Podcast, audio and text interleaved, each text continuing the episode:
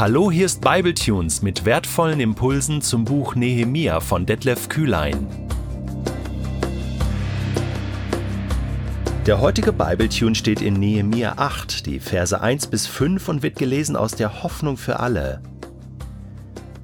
Am ersten Tag des siebten Monats, als alle Israeliten wieder in ihren Städten wohnten, versammelte sich das ganze Volk auf dem Platz vor dem Wassertor. Sie baten den Schriftgelehrten Esra, das Buch mit dem Gesetz zu holen, das der Herr dem Volk Israel durch Mose gegeben hatte. Da las der Priester Esra das Gesetz vor den Männern und Frauen und vor den Kindern, die alt genug waren, um es verstehen zu können. Alle hörten aufmerksam zu, vom frühen Morgen bis zum Mittag. Esra stand auf einer Plattform aus Holz, die man eigens dafür errichtet hatte. Rechts neben ihm waren Matitja, Shema, Anaya, Uriah, Hilkia und Maseja.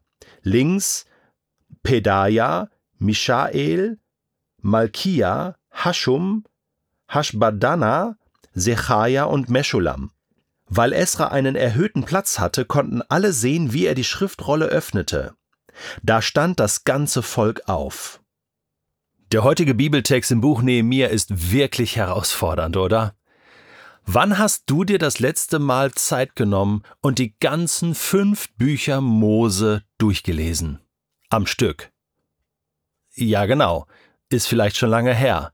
Wann hast du dir überhaupt mal Zeit genommen, mal einen längeren Teil in der Bibel zu lesen, so von morgens bis mittags, so wie das Volk hier, was von morgens bis mittags ununterbrochen zugehört hat, Wahnsinn, man kann sich das kaum vorstellen, dass sich ein ganzes Volk trifft, um mal so einen halben Tag lang Bibel zu lesen. Ein Traum. Aber es zeigt uns auch, wie wichtig ihnen das gewesen ist. Sie holen ja ganz bewusst den Schriftgelehrten und Priester Esra zu sich und sagen, lies uns vor. Hey, bevor wir die Stadtmauer und Jerusalem und all das, was wir jetzt erreicht haben, feiern, wollen wir uns bewusst machen, dass wir Teil einer großen Geschichte sind, die damals am Sinai begonnen hat, als Gott uns als Volk herausgeholt hat aus Ägypten. Und dann heißt es im ersten Gebot, ich bin der Herr dein Gott, der dich aus Ägypten, aus der Sklaverei befreit hat. Hab keine anderen Götter neben mir. Und daran wollten sie sich erinnern. Bibellesen ist Erinnerungsarbeit, ist Gott wieder in den Mittelpunkt stellen, ist Gott, jetzt höre ich dir ganz bewusst zu.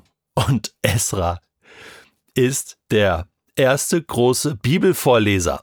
Mein Vorbild. Das ist Bibletunes damals im vierten Jahrhundert gewesen. Die Bibel wird einfach vorgelesen und später wird es dann auch von den Priestern noch ausgelegt. Dazu kommen wir noch. Am ersten Tag des siebten Monats, ich holpere immer bei dieser Datumsangabe, weil ich am 1.7. Geburtstag habe. So, jetzt wisst ihr das. 1. Juli ist mein Geburtstag, aber das ist hier natürlich nicht gemeint. Hier ist der jüdische Kalender gemeint und der siebte Monat ist der Monat Nisan. Das ist übrigens auch der Monat, in dem Jesus gekreuzigt wurde. Das ist so März, April im hebräischen Kalender. Am ersten Tag des siebten Monats also im hebräischen Kalender, im Monat Nisan, ähm, alle Israeliten wohnten wieder in ihren Städten und jetzt versammelte sich das ganze Volk auf dem Platz vor dem Wassertor. Das ist ganz in der Nähe vom Tempel, also nicht direkt beim Tempel, sondern in der Nähe. Da trafen sie sich. Sie baten den Schriftgelehrten Esra, das Buch mit dem Gesetz zu holen und es fortzulesen. Die Torah, die fünf Bücher Mose, das ist für das Judentum der wichtigste Teil der hebräischen Bibel.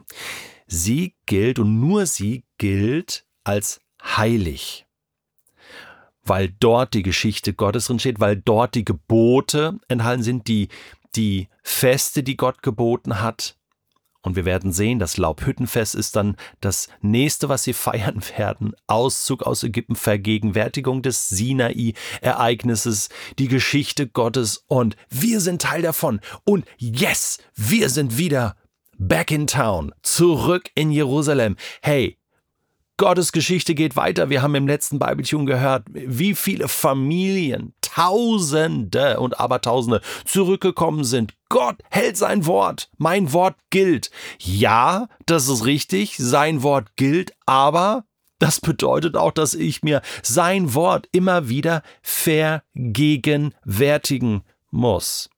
Es ist nun mal die Art und Weise, wie Gott auch zu uns spricht. Ich habe äh, heute von einem Bekannten ein Post auf Facebook gesehen, wo er äh, schreibt, hey, das ist so genial, äh, Gott zu erleben und, und die unterschiedlichen Arten und Weisen, wie Gott auch spricht, durch äh, Träume, durch Visionen, äh, durch Songs und auch durch Menschen.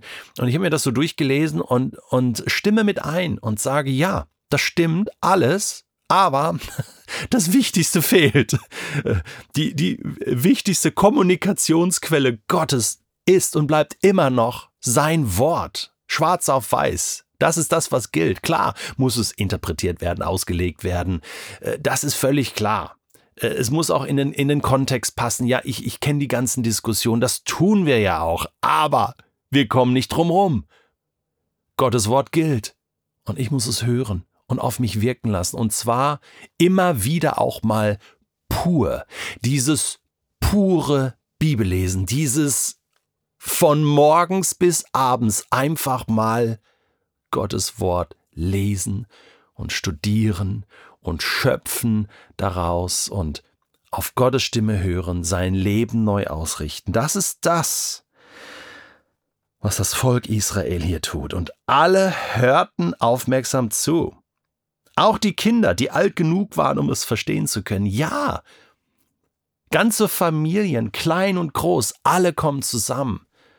Eben nicht nur alleine das Wort Gottes hören und alleine irgendwie Bibel lesen, sondern tut es zusammen. Trefft euch als Gruppen, kommt als ganze Familien zusammen und sagt, hey, jetzt wollen wir mal wieder auf Gottes Wort hören. Und nicht nur einmal im Jahr, sondern regelmäßig. Ich möchte dich ermutigen.